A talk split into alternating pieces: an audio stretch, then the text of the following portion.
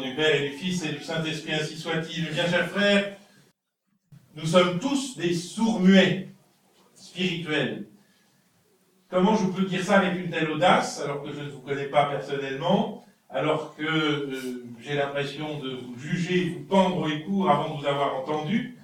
Euh, Eh bien, tout simplement, c'est l'Église qui me donne cette audace, puisque l'évangile d'aujourd'hui, la guérison du sourd-muet, a été repris dans la liturgie de l'Église. C'est quelque chose d'assez étonnant, cette reprise dans la liturgie de l'Église d'un évangile.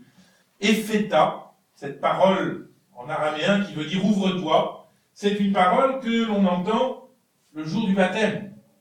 Et je pense en particulier aux baptisés adultes qui sont ici.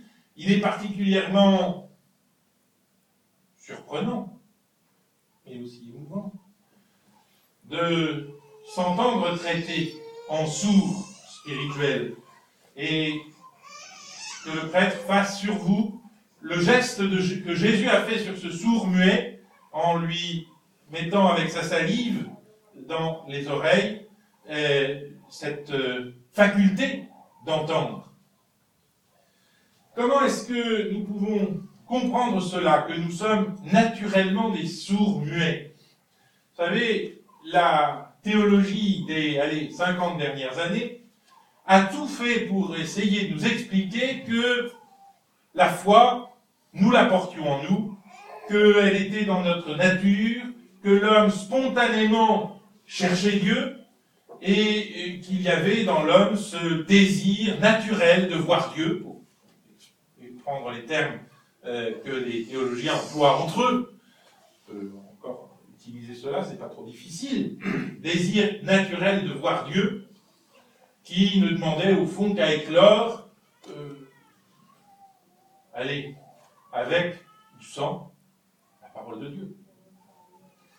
Eh bien, tout ce dimanche, et toute la liturgie de ce dimanche, d'une manière très frappante, qui vous est peut-être pas apparu une première audition, c'est peut-être une preuve que justement il y a une certaine surdité naturelle euh, toute la liturgie de ce dimanche insiste, épître, évangile et même la collecte, sur le fait que, euh, naturellement, nous n'entendons pas Dieu. Si nous en restons à nous-mêmes, si nous restons à notre nature, effectivement, Dieu ne nous est pas manifeste. Et vous savez, si, nous voulons comprendre un petit peu ce qui s'est passé dans l'histoire de notre propre culture, dans l'histoire de la culture occidentale. Qu'est-ce qui se passe au XVIIIe siècle? Eh bien, les gens s'avisent, les philosophes, comme, ils se proclament eux-mêmes, s'avisent que, effectivement, avec notre propre raison, nous n'arrivons pas à Jésus-Christ. Nous arrivons certainement au grand architecte de l'univers, au grand horloger de Voltaire.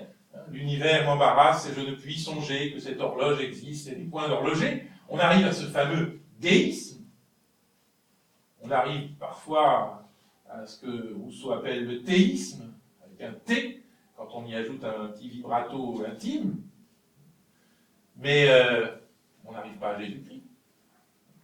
Et on n'arrive pas à l'écriture, et on n'arrive pas au salut, parce que l'homme ne se sauve pas lui-même. L'homme ne se sauve pas avec ses propres conjectures. Ce serait un peu facile, cela. Alors il faudrait imaginer que, au fond, le Christ est venu euh, comme un luxe, comme un plus, mais que chacun d'entre nous, nous sommes Christ, et que chacun d'entre nous, nous pouvons nous orienter. Il suffit de nous écouter nous-mêmes. Nous pouvons nous orienter dans la l'aventure de l'existence. Il n'en est pas ainsi. Et c'est pour ça que j'ai commencé un peu abruptement en vous traitant de sourd-muet sans vous connaître forcément personnellement et sans que vous ayez à le prendre pour un jugement personnel, car c'est bien universel. L'homme, manifeste supérieur, vaguement raisonnable, n'est pas capable de s'orienter tout seul dans le mystère de l'univers. Il faut que Dieu lui parle. Et il faut que Dieu, lui ayant parlé, l'homme accepte cette parole la prenne pour lui et la vive. C'est ce que dit Saint Paul dans l'Épître. Vous vous souvenez? Je vous ai transmis ce que j'ai moi-même reçu. ne fait pas de créativité, d'inventivité avec l'évangile. On le prend à la lettre. Alors vous allez dire, ça y est, vous êtes un fondamentaliste, vous êtes un littéraliste, vous nous condamnez à prendre les textes à la lettre. C'est une catastrophe. Mais la lettre de l'évangile, elle n'est pas fondamentaliste. Pourquoi? Parce que l'évangile n'est pas une loi. Parce que l'évangile n'est pas, euh, comment dirais-je, le, le foncteur d'une communauté. C'est pas ça l'évangile. L'évangile, c'est une parole que Dieu nous adresse si nous ne sommes pas sourds pour l'entendre. C'est une parole que chacun prend personnellement dans la figure.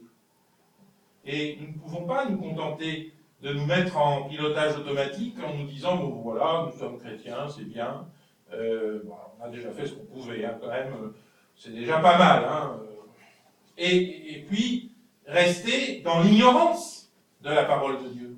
Nous devons cette parole de Dieu pour la vivre, la prendre sur nous, la prendre avec nous. Et l'une des raisons qui rendent importante la pratique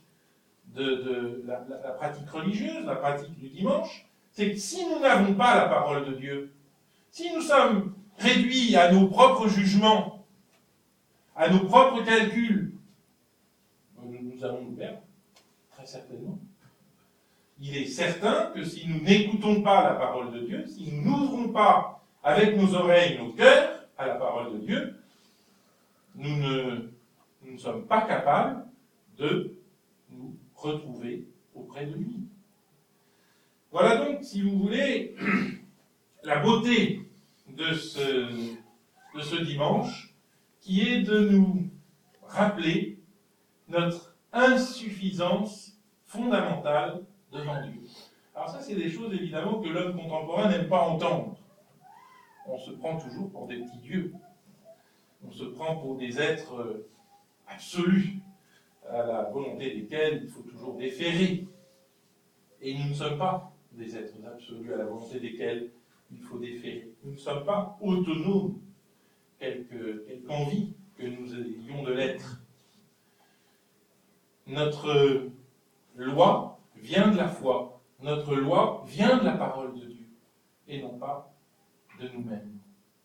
Et vous comprenez pourquoi